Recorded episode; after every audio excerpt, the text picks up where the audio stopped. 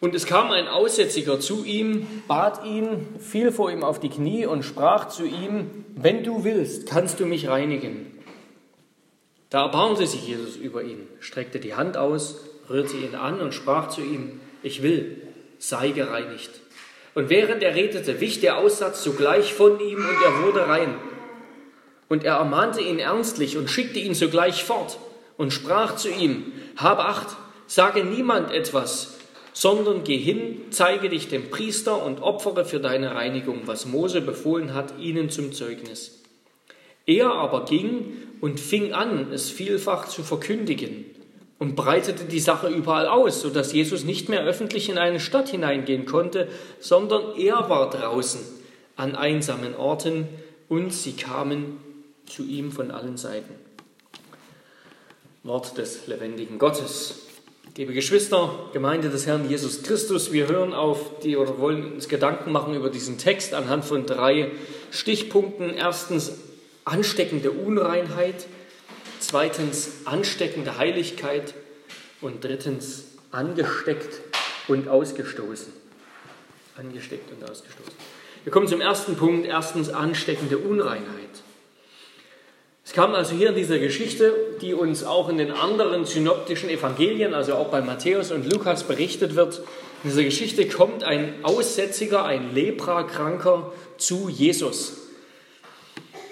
Und Markus berichtet das ganz kurz und knapp und fokussiert unseren Blick auf das Wesentliche, auf die wesentlichen Dinge in dieser Begegnung. Aussatz oder Lepra, das ähm, ist eine Überbezeichnung für eine Menge an Krankheiten, an Hautkrankheiten. Also das bezeichnet nicht nur eine bestimmte Hautkrankheit, sondern kann verschiedene Hautkrankheiten umfassen,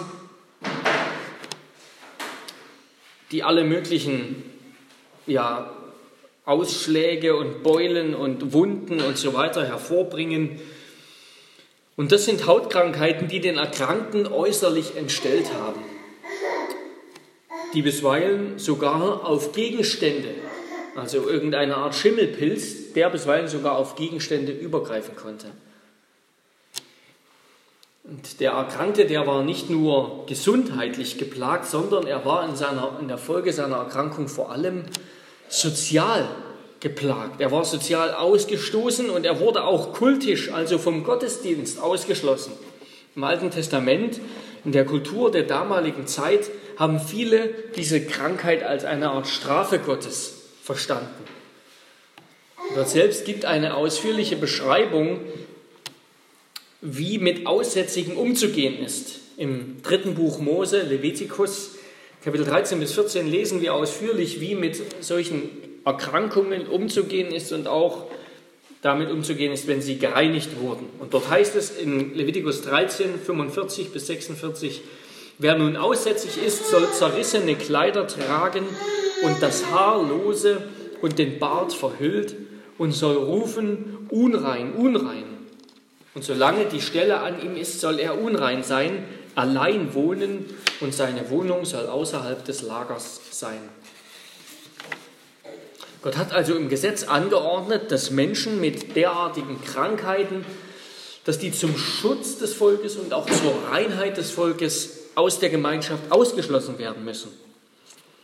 Und die Juden, jetzt zur Zeit Jesu, die haben zu diesen Geboten Gottes aus dem Gesetz noch eine ganze Reihe von eigenen Geboten und sozusagen Sicherheitsvorschriften hinzugefügt, die den Abstand zwischen der Gemeinschaft, zwischen dem Volk und diesen Kranken noch weiter verstärkt und, und vermehrt haben.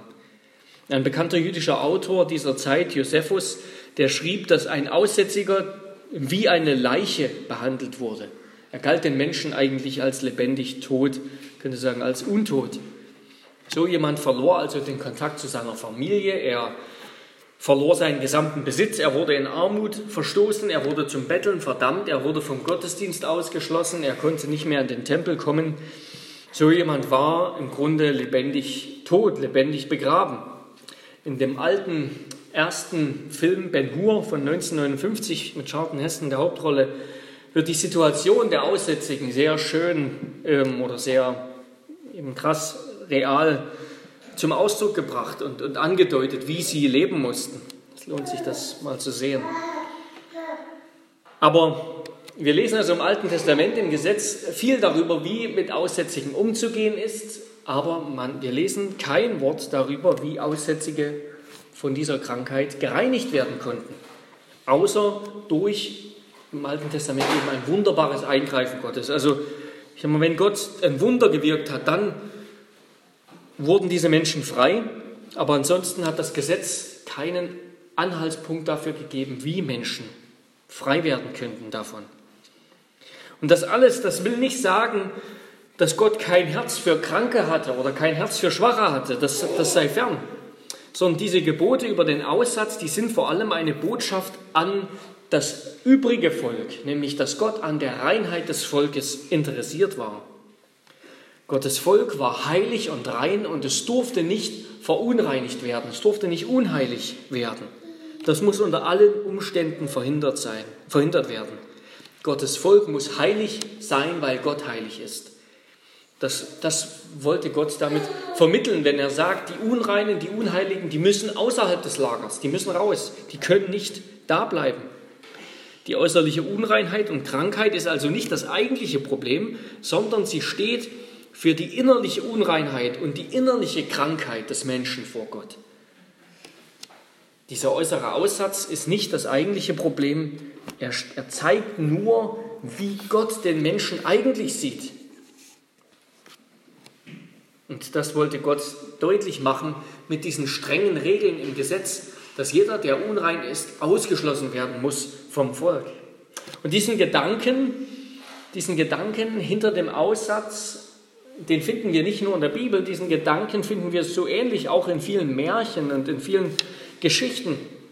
Zum Beispiel, zum Beispiel in dem Märchen von Goldmarie und Pechmarie, da findet sich ein ähnlicher Zusammenhang von innerlicher und äußerlicher Reinheit oder, oder Schönheit kennt diese Geschichte sicherlich. Der, die Goldmarie, der fällt die Spindel in den Brunnen, die sollte eben nähen oder so, der fällt die Spindel in den Brunnen und von ihrer bösen Schwiegermutter gezwungen muss sie da hineinsteigen in den Brunnen und dort kommt sie dann in eine Fantasiewelt, wo sie eben einen Baum schütteln muss und einen, heiße Brote aus einem Ofen holt und der Frau Holle helfen soll. Und dann bei ihrer Rückkehr in die echte Welt wird sie reich belohnt, wird mit Gold überschüttet, erhält eine Silberspindel und deshalb bekommt sie eben den Namen Goldmarie. Und als sie das sieht, will ihre faule, eingebildete Schwester auch das haben. Sie will auch diesen Reichtum haben, also steigt auch sie hinab in den Brunnen, in diese Fantasiewelt, aber sie ist zu faul. Sie schüttelt den Baum nicht, sie holt die Brote nicht aus dem heißen Ofen, sie hilft der Frau Holle nicht. Und deshalb wird sie bei ihrer Rückkehr mit Pech übergossen und erhält deshalb diesen Namen Pechmarie. Und was diese Geschichte zeigt, ist, dass, dass eben das Innere, das Herz, das wird äußerlich sichtbar gemacht. Ja, die, die gute, liebe, fleißige Goldmarie wird am Ende auch mit Gold überschüttet und, und ihr Inneres wird äußerlich sichtbar. Und, und auch bei der Pechmarie ist das gleiche der Fall. Pech oder Gold, das steht für Sünde, für Faulheit, für Bosheit oder eben für Liebe, Güte und Reinheit. Und diese Anklage, die erhebt Gott immer wieder gegen den Menschen im Alten und auch im Neuen Testament. Immer wieder klagt Gott die Menschen an, klagt Gott auch sein Volk an, dass sie es lieben, sich äußerlich darzustellen und sich, sich schön zu machen und eitel daherzukommen. Und das ist genauso bei uns heute. Wir lieben es, uns darzustellen. Und ich denke, das ist in unserer Gesellschaft vielleicht so schlimm wie noch nie. Unsere Gesellschaft ist besoffen von Narzissmus, von Selbstverliebtheit, von Selbstdarstellung. Hauptsache schön nach außen, Hauptsache das Äußere auf Hochglanz gebracht, mit Photoshop auch die letzten Mängel beseitigt und retuschiert. Fitnessstudios und Beauty-Salons, das sind sozusagen die Tempel dieser Religion, der äußerlichen Schönheit. Und dabei ist das Innere der Menschen schwarz wie Pech und, und abstoßend und hässlich. Aber dafür, für das Innere der Menschen, haben wir natürlich keine Augen. Wir sehen nur, was vor Augen ist. Gott aber sieht das Herz an. Und deshalb heißt es in dem Psalmen, wohl dem, dessen Missetat vergeben und dessen Sünde zugedeckt ist, wohl dem Menschen, dem der Herr die Schuld nicht anrechnet und in dessen Geist kein Trug wohnt. Und, und das heißt nichts anderes, wohl dem Menschen, in dessen Geist kein Selbstbetrug wohnt. Wohl dem Menschen, der sich vor Gott nicht selbst betrügt, der sich nicht etwas einbildet über, seine, über das, was er ist, aber eigentlich doch in seinem Herzen jemand ganz anderes ist. Gott möchte also, um nochmal zurückzukommen zu dem Aussatz, Gott möchte also, dass anhand dieser Krankheit des Aussatzes, dass Menschen erkennen, dass wir erkennen, dass jeder Mensch, dass jeder von uns aussätzig ist. Jeder von uns ist wie der Aussätzige in dieser Geschichte. Wir alle, jeder Mensch kommt so zu Gott, so kommen wir zu Gott, so sieht Gott uns. Jeder von uns, du und ich, wir kommen zu Gott gezeichnet von Aussatz. Vor Gott sind wir nicht schön und herrlich und prächtig und toll und selbstständig und, und glanzvoll. Nein, vor Gott sind wir abstoßend und hässlich und ekelerregend. Nicht aufgrund von Krankheit, sondern aufgrund unserer Sünde, aufgrund unserer Gottlosigkeit, aufgrund unseres Widerstandes gegen Gott. Aber vor Gott können wir das eben nicht verbergen. Vor Gott können wir nicht Masken aufsetzen, vor Gott können wir uns nicht schminken. Da hilft kein, keine Masken, weder aus Worten noch aus Make-up noch aus guten Taten, sondern Gott sieht das Herz an. Gott sieht das Herz an. Gott hat von Anfang an deutlich gemacht, dass wir so nicht zu Gott kommen können. Wir können nicht mit unserer abstoßenden, hässlichen Sünde zu Gott kommen. Gott ist ein verzehrendes Feuer Gott ist vollkommen heilig und seine Heiligkeit verbrennt alles Unreine, alle Unheiligkeit. Gottes Augen sind so rein, dass sie die Sünde nicht ansehen können, ohne sie zu bestrafen und zu verdammen. Vor Gott müssen wir fliehen mit unserer Sünde und uns in einer Felsspalte verstecken. Jeder Sünder ist, jeder Mensch ist vor Gott eben wie so ein Aussätziger. Er ist Gott, Gott stößt ihn von sich, Gott schickt ihn von sich weg von sich, wie er Adam aus dem Paradies gejagt hat, so, so schickt Gott den Aussätzigen weg und will nichts mit ihm zu tun haben. Ja, er richtet ihn und verdammt ihn, weil wir schuldig sind. Vor Gott sind wir wie Untote. Vor Gott sind Sünder wie Untote. Eigentlich schon tot, aber doch noch irgendwie lebendig. Noch lebendig, aber in unserer Sünde, in unserer Abwendung von Gott eigentlich schon gestorben.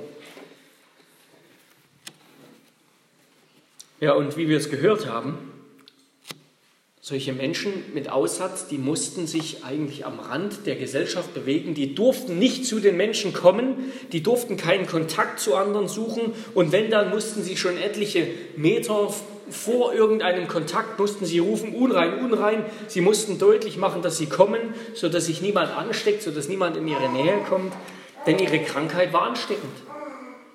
Und das hat dieser Aussätzige hier in unserer Geschichte sicherlich immer getan. Aber dieses eine Mal traut er sich.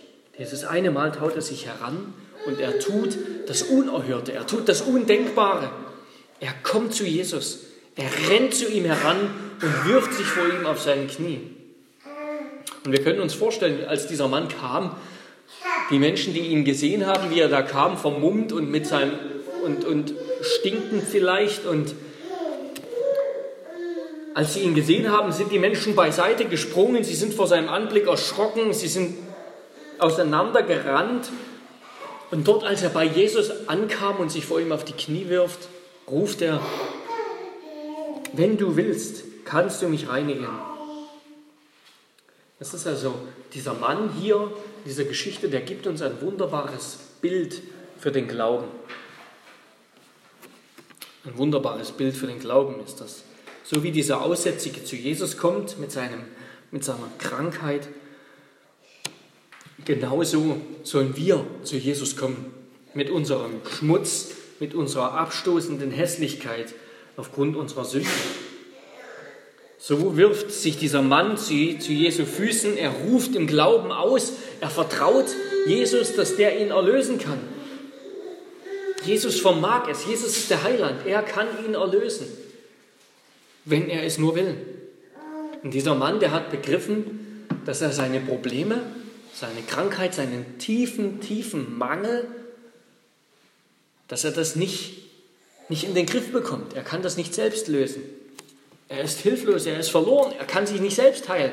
Er kann sich nicht selbst reinigen und das Gesetz sagt ihm auch nicht, wie er sich reinigen kann. Er hat begriffen, dass Jesus der Einzige ist, der ihn reinigen kann, dass Jesus der einzige Retter ist, auch der Einzige, der, der ihn zu sich lässt, der Einzige, der die Macht besitzt, ihn zu heilen. Das ist ein wunderbares Bild im Grunde für Glauben und für unser Kommen zu Jesus, unser, wenn wir, dass wir Jesus anrufen als unseren Erlöser, als, als den Einzigen, der uns retten kann. Und so sollten auch wir deshalb zu Jesus rennen, uns ihm immer wieder aufs Neue mit unserer Schuld und Sünde hinwerfen, uns vor ihm auf die Knie werfen und voller Vertrauen rufen, Herr, vergib mir Sünder, denn bei dir allein ist die Vergebung. Und damit kommen wir zum zweiten Punkt, ansteckende Heiligkeit. Zweitens ansteckende Heiligkeit. Die große Frage ist jetzt natürlich, wie reagiert Jesus? Ja, dieser, dieser Mann kommt zu Jesus und tut etwas, was nicht nur von den Juden verboten war, sondern was auch im Gesetz Gottes verboten war, was Mose in seinem Gesetz verboten hat. Das tut er. Wie reagiert Jesus darauf? Wird er ihn links liegen lassen? Wird er so handeln wie der Levit und der Priester in dieser Geschichte, in diesem Gleichnis vom guten Samariter, vom barmherzigen Samariter, wo einer auf der Straße überfallen wird und er wird halbtot liegen gelassen und diese beiden frommen Männer gehen vorbei und sehen ihn und gehen einfach weiter? Wird Jesus handeln so und sich haargenau, ganz klein kariert, könnte man fast sagen, an das Gesetz halten und ihn wieder fortschicken auf entsprechenden Kontakt, auf entsprechenden Abstand? Nein, das tut Jesus nicht. Jesus geht auf ihn ein, Jesus hört ihm zu, er lässt ihn in seiner Nähe sein. Das ist schon mal das erste Erstaunliche. Jesus lässt ihn in seiner Nähe sein. Ja, Jesus tut noch mehr, er erbarmt sich über ihn. Er ist nicht erschrocken, er ist nicht abgestoßen, er ekelt sich nicht, er erbarmt sich über ihn, er streckt die Hand aus, er rührt ihn an und sprach zu ihm, ich will, sei gereinigt. Und nicht nur stößt Jesus ihn nicht von sich, wie er nach den Regeln der Juden und dem Gesetz Mose eigentlich tun dürfte. Nein, er tut noch mehr. Er rührt ihn sogar an. Und dieses Wort für anrühren, das heißt nicht nur so eine ganz zaghafte Berührung, so mit dem Finger angetippt, sondern richtig anfassen, mit der ganzen Hand angreifen, mit der ganzen Hand ergreifen. Jesus durchbricht diese Barriere zwischen ihm und diesem Menschen und nimmt ihn vollkommen an. So wie sich der aussätzige Jesus nahte, ergreift ihn Jesus und spricht ihm Reinigung zu. Und unmittelbar auf diese Worte Jesu folgt die Reinigung. Und es ist interessant, das sehen wir immer wieder bei Jesus. Heilung und Wunder wirkt Jesus nicht durch irgendwelche Berührungen oder durch irgendwelche Zauberkunststückchen oder durch irgendwelche erstaunlichen Dinge. Nein, er wirkt es immer wieder durch sein Wort. Er redet, er spricht etwas aus, genauso wie Gott in der Schöpfung und es geschieht und es steht da und es passiert und dieser Mann wird heil, weil Jesus es sagt. Kraft seines Wortes. Jesus ist also nicht etwa wie diese beiden, wie dieser Levit und der Priester in der Geschichte vom barmherzigen Samariter. Nein, Jesus ist wie der barmherzige Samariter. Er, ja nicht nur Jesus, ja Gott selber, Gott ist wie der barmherzige Samariter. Gott, es ist nicht so, dass, weil Gott das im Alten Testament geschrieben hat, ihr sollt keine Gemeinschaft mit den Aussätzigen haben, dass Gott kein Interesse hat an den Aussätzigen, dass Gott die Kranken verachtet. Nein, Gott verachtet die Kranken nicht, Gott liebt sie. Gott liebt die Schwachen. Gott beugt sich herab zu dem, der erschlagen wurde, der in Not ist. Er nimmt ihn an, er hilft ihm auf, er macht ihn wirklich frei. Bei Jesus findet sich also nicht nur oberflächliche Rechtgläubigkeit und Orthodoxie, wie bei den jüdischen Rabbis, Hauptsache die richtige Lehre, sondern tiefe Liebe und Barmherzigkeit. Die ausgestreckte Hand Jesu, mit der er den, den Leprakranken, den Aussätzigen ergreift, die ist das Zeichen für Gottes echte Liebe, für seine authentische Barmherzigkeit, für seine ehrliche Güte und Annahme eines jeden, der, sich, der zu ihm kommt und offen ist für Jesus und sich auf Jesus einlässt.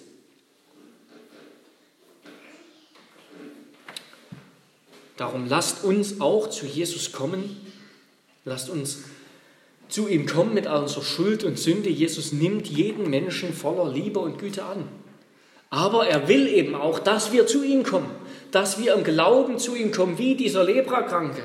Im Gegensatz zu diesem Leprakranken, das ist doch interessant, sind die Jünger nicht so zu Jesus gekommen. Die Jünger hat Jesus zu sich gerufen. Dieser Kranke, dieser, der, der voller Not war und Elend, der ist zu Jesus gerannt. Der ist zu Jesus gekommen. Und stattdessen die, die Pharisäer, die Schriftgelehrten, die, die, die, die Priester, die sind erst recht nicht zu Jesus gekommen. Die haben sich auch nicht von ihm rufen lassen, die haben sich nicht sagen lassen.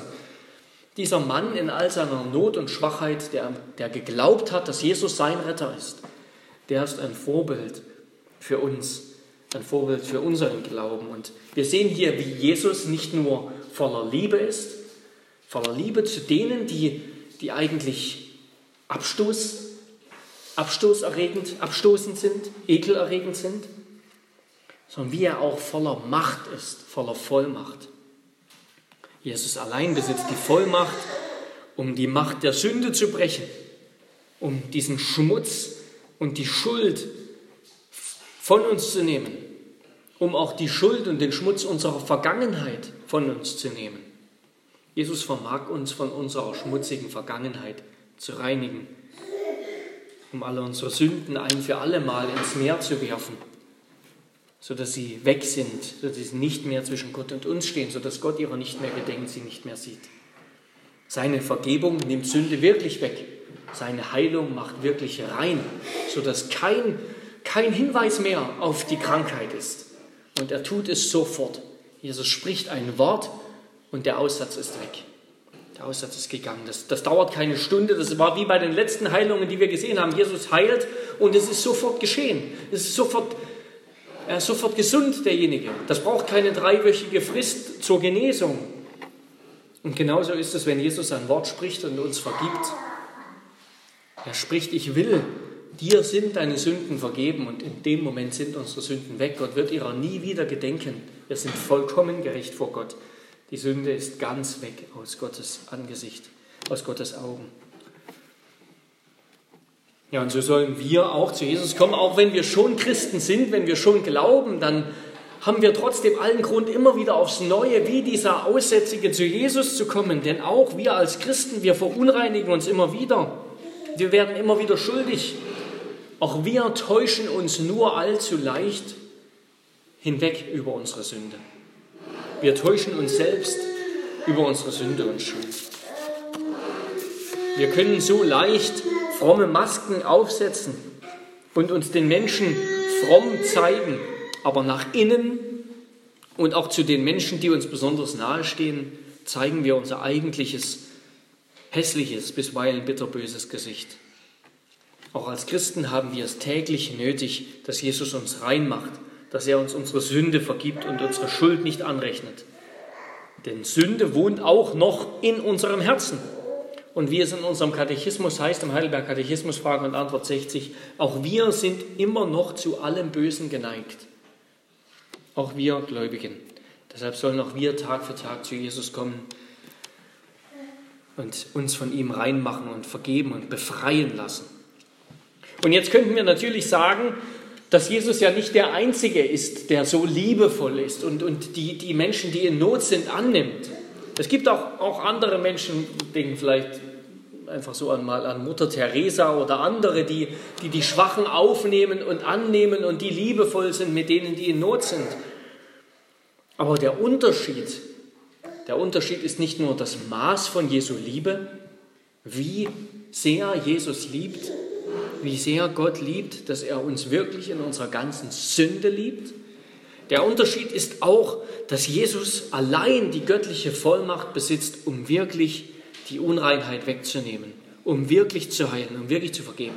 Kein Mensch vermag wirklich zu heilen. Das vermag allein Gott. Kein Mensch vermag Sünde zu vergeben und wegzunehmen. Das vermag allein Gott. Und wir haben vorhin gehört, dass im Alten Testament, im Gesetz Gottes viel darüber stand, wie wir mit diesen Krankheiten, wie man mit diesen kranken Menschen, mit diesen Leprakranken umgehen soll. Aber es stand kein Wort darüber, wie sie heil werden, wie sie gerettet werden können. Das konnte uns das Gesetz nicht sagen. Das Gesetz vermag nur Vorschriften zu machen und Regeln zu geben für ein Leben unter dem Einfluss der Sünde vor dem Angesicht Gottes. Aber es vermag niemanden zu heilen. Es vermag den Einfluss der Sünde nicht wegzunehmen, das Gesetz.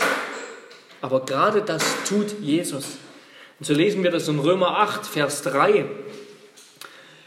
Römer 8, Vers 3, denn was dem Gesetz unmöglich war, weil es durch das Fleisch, durch unser Fleisch kraftlos war, indem wir eben nicht tun konnten, was das Gesetz von uns verlangt, das hat Gott getan, indem er seinen Sohn sandte in der gleichen Gestalt wie das Fleisch der Sünde und um der Sünde willen und die Sünde im Fleisch verurteilte, damit die vom Gesetz geforderte Gerechtigkeit in uns erfüllt würde. Also das, was das Gesetz im Alten Testament nicht tun konnte, nämlich heilen und reinigen, vergeben und erlösen. Jesus ist gekommen, um das zu tun. Jesus ist gekommen, um das zu tun. Und wie hat er das getan? Wie hat Jesus das vollbracht, was das Gesetz nicht tun konnte? Indem er eben selbst ein Mensch wurde, ein Mensch wie wir, aber ohne Sünde. Und indem er unsere Sünde dann getragen hat, stellvertretend für uns, er hat sie sich anrechnen lassen, wie es in Galater 3, Vers 13 heißt, er hat uns losgekauft von dem Fluch des Gesetzes, indem er ein Fluch wurde um unseretwillen. Also Jesus ist ein Arzt, der seine Patienten heilt, indem er ihre Krankheiten auf sich nimmt und dann umgekehrt ihnen seine bleibende, unzerstörbare, vollkommene Gesundheit schenkt. Jesus nimmt unsere Krankheit, unseren Aussatz auf sich. Wie wir das gehört haben in der Lesung, Jesus wurde, wie wir eben vor Gott sind, so sehr war sein Angesicht entstellt, mehr als das irgendeines Mannes, und seine Gestalt mehr als die der Menschenkinder. Jesus wurde wie wir. Er hat unsere Krankheit auf sich genommen und uns seine ungetrübte, vollkommene Gesundheit geschenkt. Gott hat Jesus zu dem gemacht, der unsere ganze Schuld, unseren ganzen Unrat, unseren Hass, unsere Sünde trug und uns zugleich seine Reinheit, seine Gerechtigkeit, seine Liebe, seinen Gehorsam geschenkt. So lehrt Paulus das im 2. Korintherbrief, Kapitel 5, 21. 2. Korinther 5, 21. Denn er hat den, der von keiner Sünde wusste, für uns zur Sünde gemacht, damit wir in ihm zur Gerechtigkeit Gottes würden. Also Jesus hat, wie hat Jesus diesen Menschen letztendlich geheilt? Er hat ihn am Kreuz von Golgatha geheilt, indem er nämlich dort seine Krankheit auf sich genommen hat und sie selbst getragen hat. Jesus wurde der Unreine und ihm, diesem Mann, seine eigene persönliche vollkommene Reinheit geschenkt hat. Zwei letzte Punkte zu diesem, zwei letzte Gedanken zu diesem Punkt. Wenn wir das auch so erfahren wollen wie dieser Mann, wenn wir rein werden wollen von Sünde und Schuld, dann müssen wir genauso wie dieser Mann zu Jesus kommen und unsere Hilflosigkeit, unsere Hoffnungslosigkeit eingestehen, dass wir uns nicht mehr selber helfen können,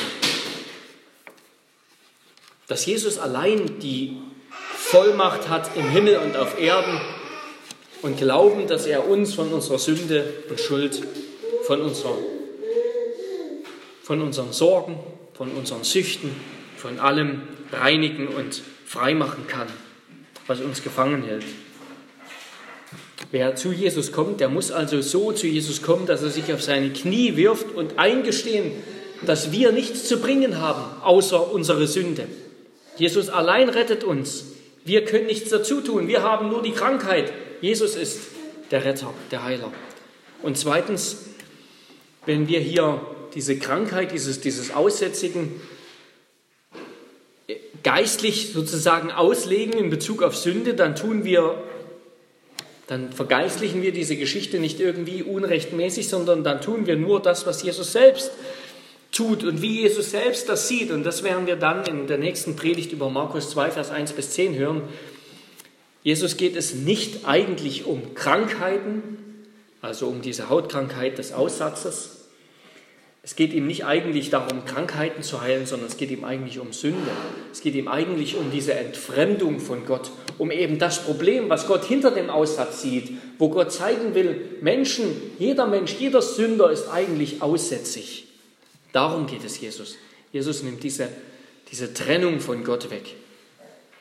Und damit kommen wir zum dritten Punkt, angesteckt und ausgestoßen. Jesus verbietet diesem Geheilten daraufhin ganz streng, hier steht eigentlich, er, er, er, er, er ermahnt ihn, er, er stößt ihn fast von sich, er stößt ihn von sich und ermahnt ihn sehr streng, dass er das nicht verbreiten darf. Das, das klingt fast so, als würde er ihn anschreien, er darf das nicht verbreiten. Stattdessen soll er die ganzen Regularien des Gesetzes einhalten und er soll, dieser Kranke soll sich Mose, äh, dem, entsprechend dem Gesetz Moses den Priestern zeigen. Er soll, sich, er soll Opfer bringen zur Reinigung. Und warum tut Jesus das? Das wirkt uns vielleicht unverständlich. Warum ermahnt er den so streng? Warum, warum will er nicht, dass das weiter gesagt wird? Warum ist Jesus so streng hier? Jesus wollte nicht, dass das seinen Dienst behindert. Jesus wollte, und das haben wir in der letzten Woche schon gehört, Jesus wollte keine Fangemeinde. Jesus brauchte nicht die Masse von Leuten, die ihn als ihren Dienstleister und Wunderheiler haben wollte, der ihre persönlichen Wehwehchen und Gebrechen heilt. Er wollte nicht von den Massen verfolgt werden, sondern er wollte predigen. Er wollte das Evangelium predigen.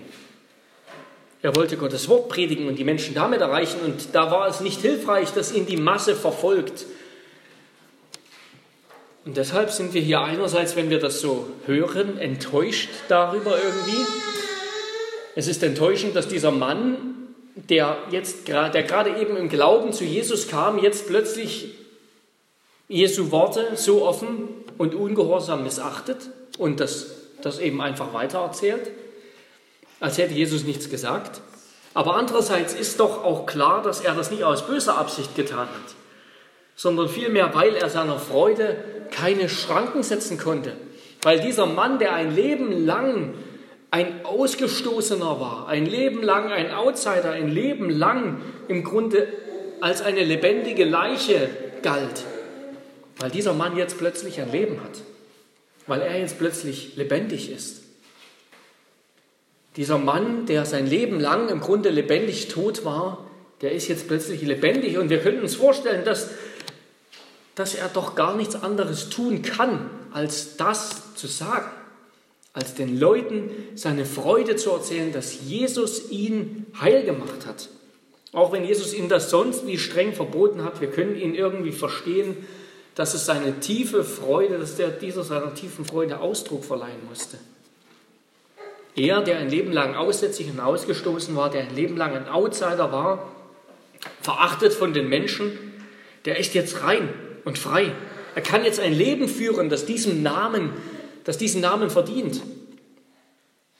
Er kann seine Familie suchen. Er kann in den Tempel gehen, in den Gottesdienst feiern. Er kann Frauen und Kinder haben und so weiter. Wir können ihn verstehen, dass dieser Mann von Jesus erzählen musste. Und Jesus hingegen war ab diesem Zeitpunkt dann plötzlich ein Outsider. Irgendwie haben Jesus und dieser Mann die Rollen getauscht. Während zuerst dieser Mann, dieser Aussätzige außerhalb der Gesellschaft war, ausgestoßen an einsamen Orten, wie es hier heißt, in Vers 45, so war jetzt plötzlich Jesus gezwungen, außerhalb der Städte zu sein, an einsamen Orten, weil nämlich die Menschen, die Massen ihn verfolgt haben. Jesus konnte nicht mehr normal durch eine Stadt laufen, weil sofort, ja, sofort kein Weg zum Gehen mehr war, weil die Menschen um ihn herum standen. Jesus wurde jetzt plötzlich durch diese Tat zum Außenseiter und so hat Jesus mit diesem Mann irgendwie die Rollen getauscht. Und noch viel mehr wurde er das und hat er das im Grunde getan am Kreuz von Golgatha.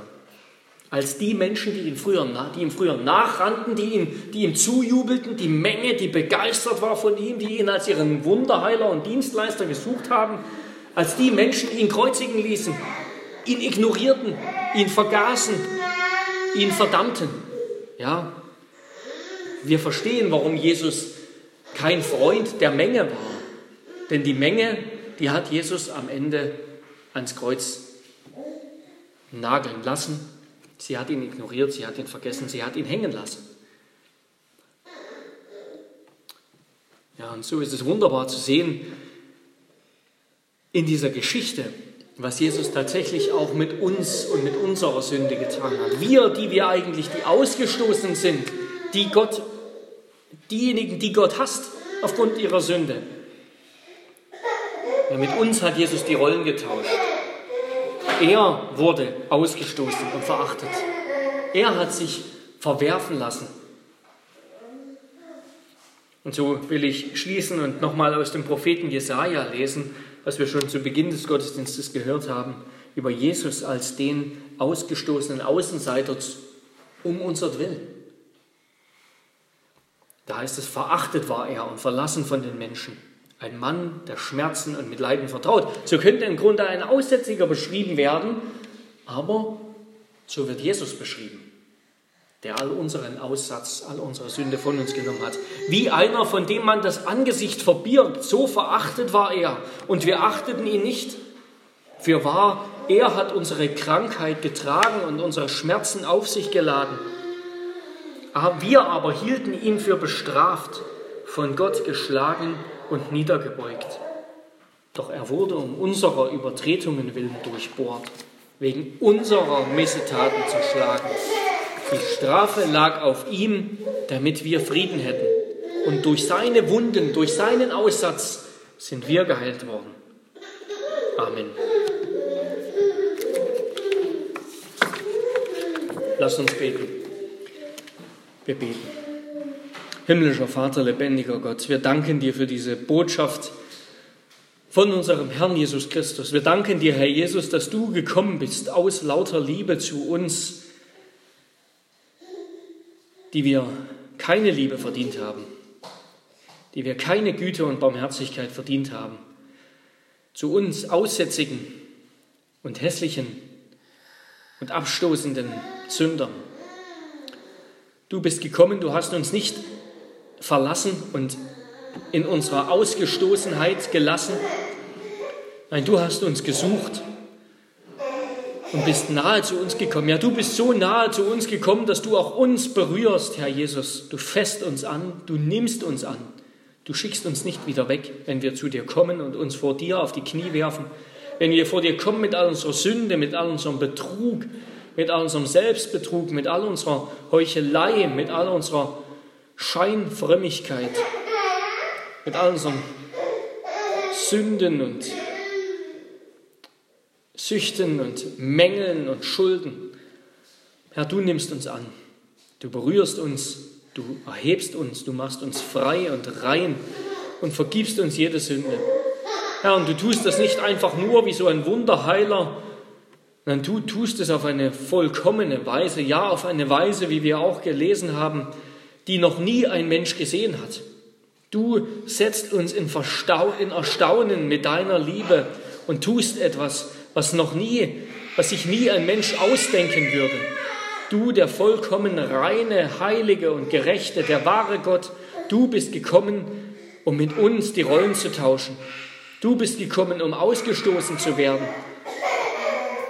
um für uns ans Kreuz von Golgatha gehängt zu werden und dort bestraft zu werden, gerichtet zu werden, um dort all unseren Aussatz und unsere Schuld und Sünde zu tragen um dort von Gott verdammt zu werden und verflucht zu werden, damit wir jetzt rein sind, damit wir den Segen erben und empfangen, damit wir frei sind von aller Schuld Und damit wir jetzt Gemeinschaft haben können mit Gott, ja, wir dürfen wieder leben. Wir haben jetzt ein Leben, so wie dieser Mann, nachdem er geheilt wurde, was diesen Namen verdient. Wir dürfen jetzt frei sein. Herr, und wir bitten dich, du hast uns nicht, wie diesem Mann, du hast uns nicht den Mund verboten. Du hast uns nicht verboten, dass wir stille sind und dass wir das niemandem erzählen. Nein, vielmehr hast du uns geboten, dass wir jetzt hinausgehen, dass wir das allen Menschen sagen, dass Jesus uns heil und rein gemacht hat. Und so bitten wir dich, schenke uns auch zugleich etwas von der Freude, der, der gewaltigen Freude dieses Mannes, die selbst die Gebote Jesu übertreten hat